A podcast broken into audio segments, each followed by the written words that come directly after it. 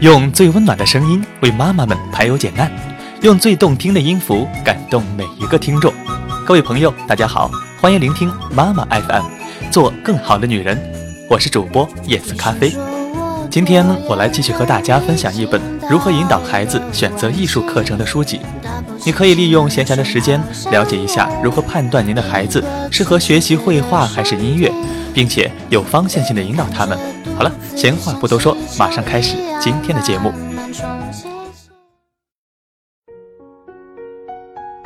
画画是宝宝在与这个世界聊天呢。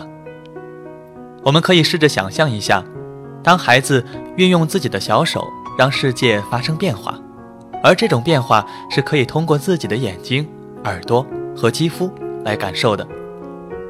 对于孩子来说，没有比这更有趣、更能让他兴奋的了。其实，这正是人类成长的必经之路。在这个发现世界和发现自我的过程中，孩子体会到的是自己作为一个有能力的个体的成就感。这种幸福和满足来自于学习和成长的变化。早期教育之父福禄贝尔曾经说过：“游戏是学习的最高境界，动手制作和绘画等造型游戏。”是孩子最好的游戏，在游戏的过程中，孩子不断的发现世界，也发现自己的能力，这是他们成长的必修课。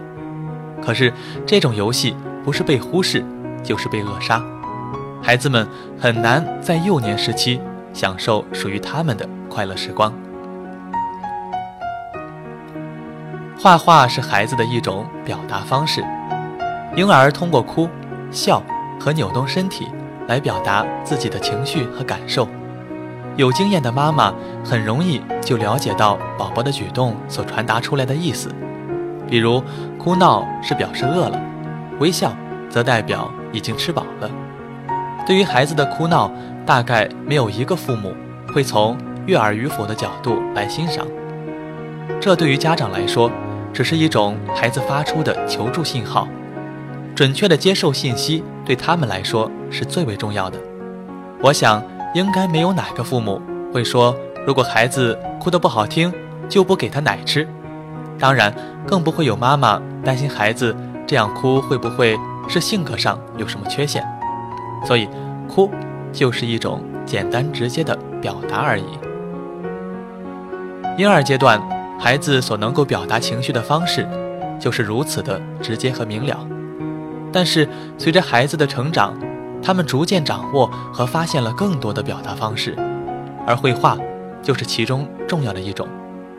往往很多父母看不清孩子的绘画与成人绘画在能力方面的巨大差异，而是将两者进化比较。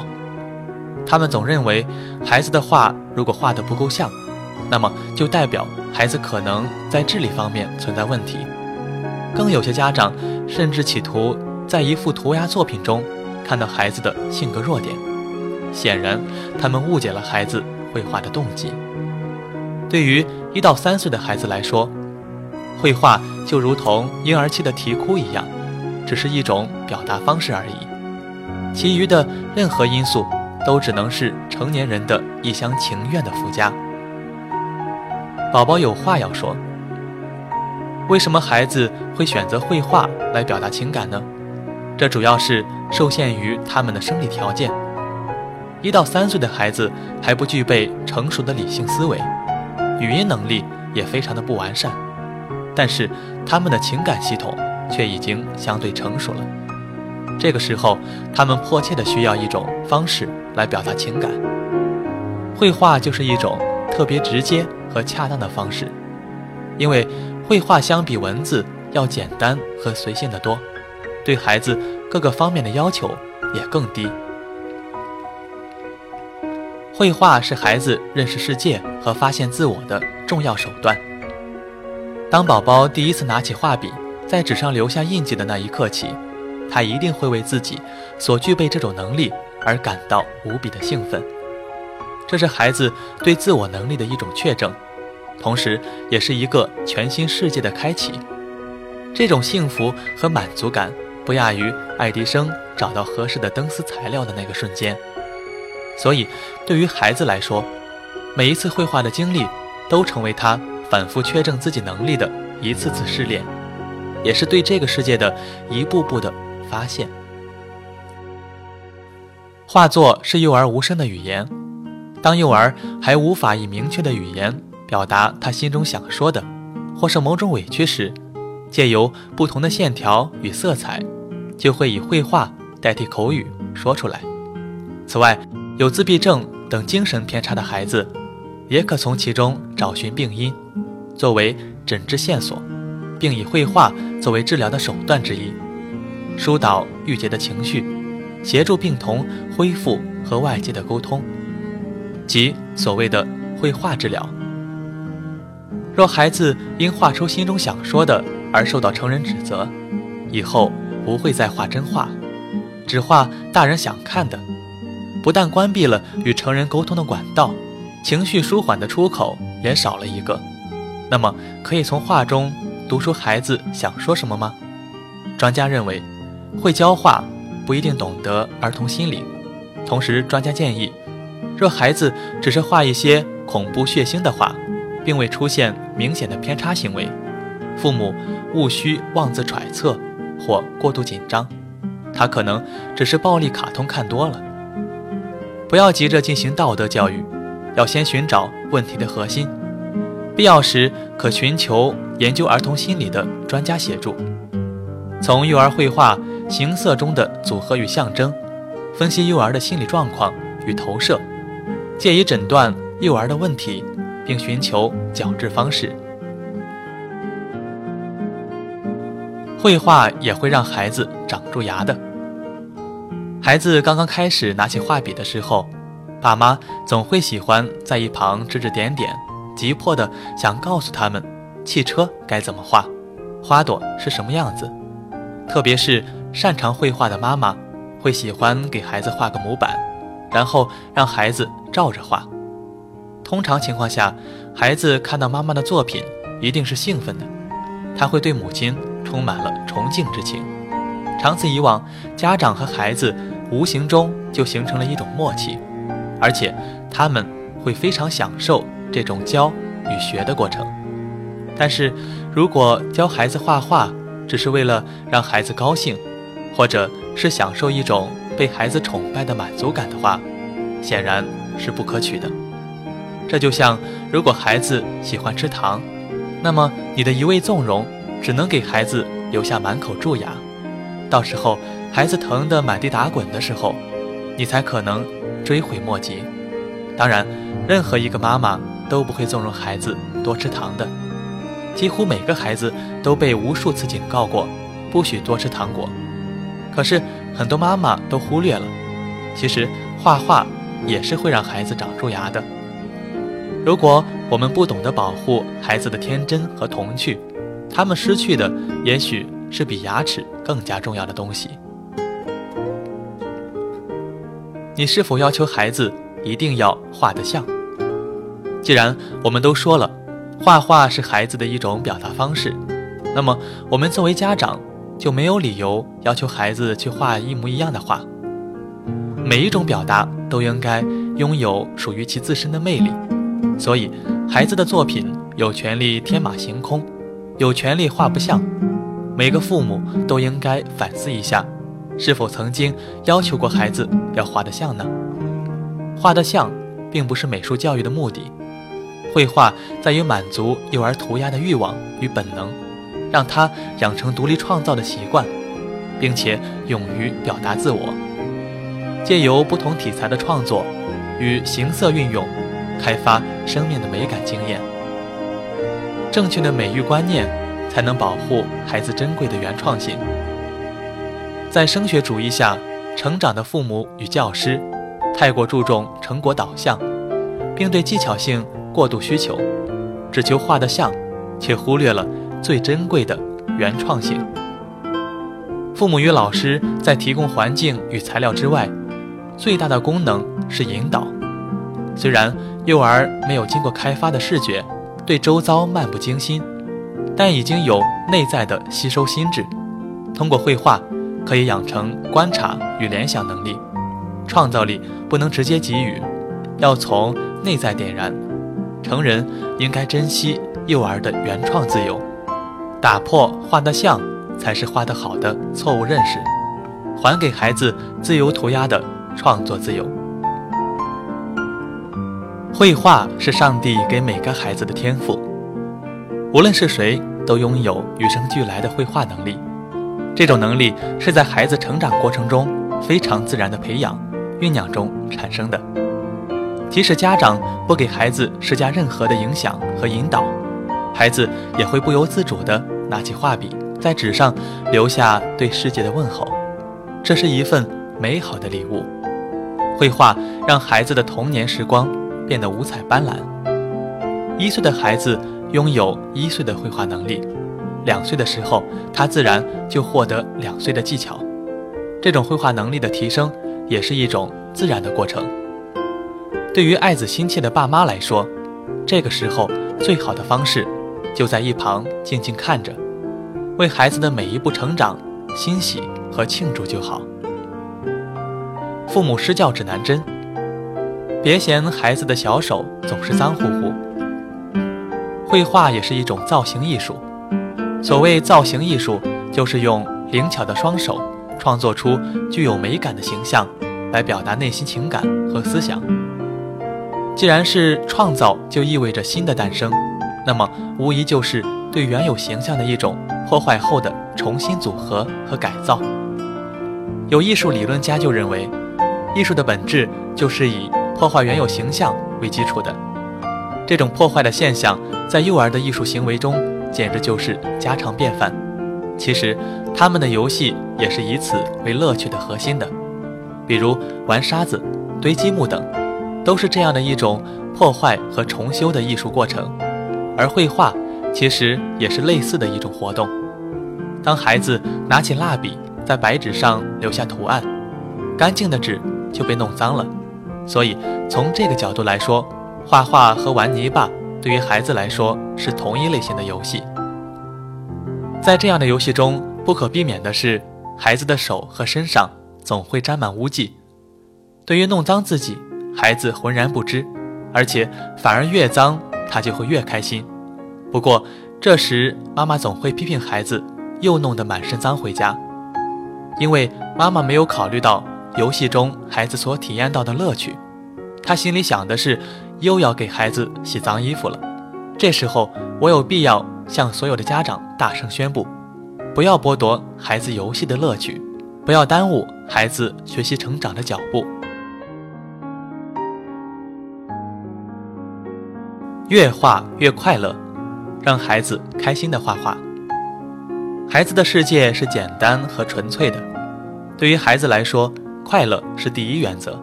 所以，如果一个事物，能够给他带来快乐，那他将会成为他童年的最好伙伴。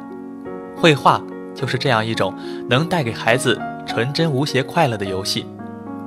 在绘画活动中，孩子体验到的不仅仅是一种快乐，对于他们来说，也是对智力的开发。对于孩子来说，快乐是绘画的原动力；而对于家长来说，如何能够让宝宝更加聪明？也许是他们最为关心的，但是如果希望孩子能从绘画中获得智力的提升，快乐原则是绝对不可忽视的。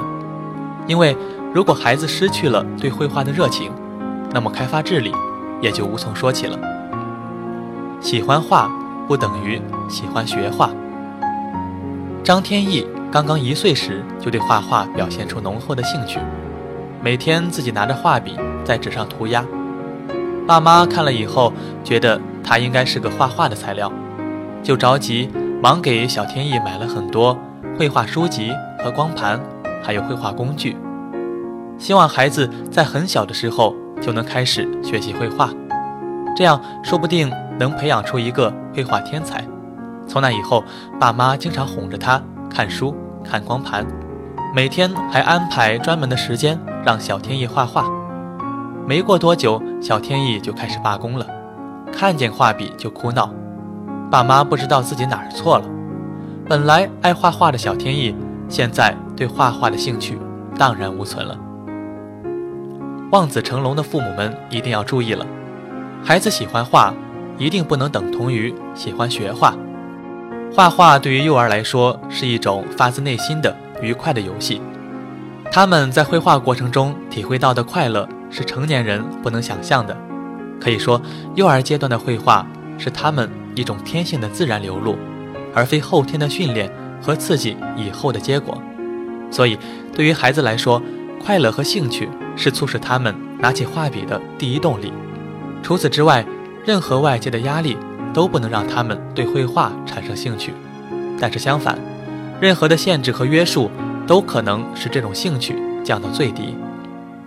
上面的案例中，可怜的小天意就是这样痛失了绘画的兴趣。但是这一切对他来说只能是一种无奈，只能怪他的家长不懂教育了。当我们认真地观察孩子的作品时，不难发现，他们表现的都是一些自己生活中的常见事物，比如父母的脸啊，幼儿园的小朋友啊，再或者是自己第一次坐地铁的经历。可爱的孩子把内心里印象最为深刻的事情，用画笔表现了出来。我们从简单的图案中，便能强烈地感受到孩子在涂鸦那一刻的幸福和满足。而且也很容易被他们的这种童真所感动，这就是孩子的涂鸦作品的最真实的一面。他们不懂掩饰，也不懂伪装，就是将自己内心最真实的想法表现出来，将他们快乐的情绪通过画面传递出去。了解到这点的父母一定要注意保护孩子绘画的兴趣。如果在童年扼杀了他们拿起画笔的动力，那么，不仅仅是失去了一个爱画画的孩子而已，更重要的是错过了孩子智力开发的黄金时期。爸妈该怎么做才合适呢？其实再简单不过了，只要给孩子绘画的工具就好，让他们随意的发挥。这对于保护幼儿的绘画兴趣来说，是最有效的方法了。大人插手，孩子缩手。成人的干涉与过度的成果导向，是扼杀创意的元凶。让孩子尽情自由地涂鸦吧，这是生命初期一种奇妙的天赋本能，就如教育学家玛利亚·蒙台梭利提出的敏感期。三条妙计帮你培养孩子的绘画兴趣。蓝淼欣跟很多孩子一样，从小就拿起了画笔，开始了肆意的涂鸦。开始的时候还挺开心，没事儿就自己坐下来涂涂抹抹，高兴时还会自己乐半天。爸爸妈妈看到小新如此乖巧可爱，自然是满心欢喜。而且他们通过阅读了解到，在孩子幼年时期，尽量不去给孩子过多的指导，让孩子自然的、自由的绘画，才是一种最好的教育方式。可是没过多久，他好像。就对绘画失去了原有的兴趣，每天坐下画画的时间在减少，爸妈不知道是什么地方出了问题，一筹莫展。并不是每一个孩子对绘画都充满持续的热情和兴趣的，很多孩子在画了一段时间之后，就会渐渐失去画画的兴趣，因为他们发现绘画是一个很孤独的活动，这对于那些天性外向的孩子来说。就更加是一种负担。如果让他们安静地坐着很久去干一件事情，其本身就很有难度。所以，对于父母来说，适当的引导有时候也是很有必要的。主动地与孩子分享绘画的乐趣，是可以帮助孩子提升绘画的兴趣的。下面就教大家三个妙招，希望能对年轻的父母有所帮助。妙计一：利用孩子的语言。所谓孩子的语言，就是要改变我们习惯的说话方式，用孩子习惯的方式与他们交流。比如说，要善于用叠词，或者是用童话的语言，这样指导小朋友不断提高绘画水平，是小朋友容易理解和乐于接受的方式。举个例子来说，如果一个孩子在画鸭梨时，第一个画的太小了，自己看了不满意，想画另一个。这个时候，爸爸妈妈不妨有意的误解道：“这个是鸭梨宝宝吧？他跟你一样聪明可爱，不过他的妈妈在哪儿呢？宝宝给小鸭梨找找妈妈好吗？孩子听了这样的话，自然会很高兴了，顺理成章的在小鸭梨旁边画了一个大鸭梨。善于运用孩子的语言，能够帮助孩子在绘画的过程中发挥想象力，引起他们对绘画的兴趣，让孩子感觉到自己与画画本身有一种互动。用这样一种方式帮助孩子，可以让他们更加主动地在绘画中发现乐趣，并且增强他们的自信心。妙计二，常做手工也是很好的美术训练。这里所说的手工活动，包括泥工、纸工活动。爱玩泥、撕纸是孩子的天性。手工与绘画相结合的美工活动，不像单纯绘画活动那样追求作品效果。而注重动手操作的乐趣，自然为小朋友所喜爱。更何况，小朋友在捏泥、撕纸、折纸、粘贴的活动中所获得的对物体的感知，有助于他们在绘画时表现此物体。例如，为了让小朋友感知、理解对称，爸妈可以先让他们玩染纸，通过折叠、印染等一系列活动，他们感知了对称。在绘画时，再画对称物就丝毫不会觉得困难。妙计三：丰富的生活可以成为绘画的素材。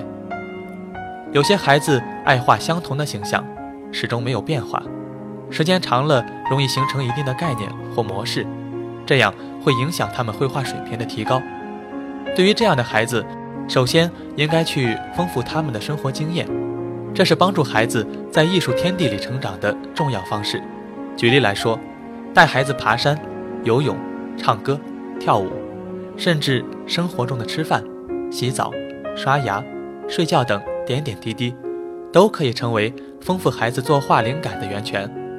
孩子要透过亲身的经验，才能描写出生动、真挚、充满情感的作品，这样孩子也能在绘画过程中得到满足。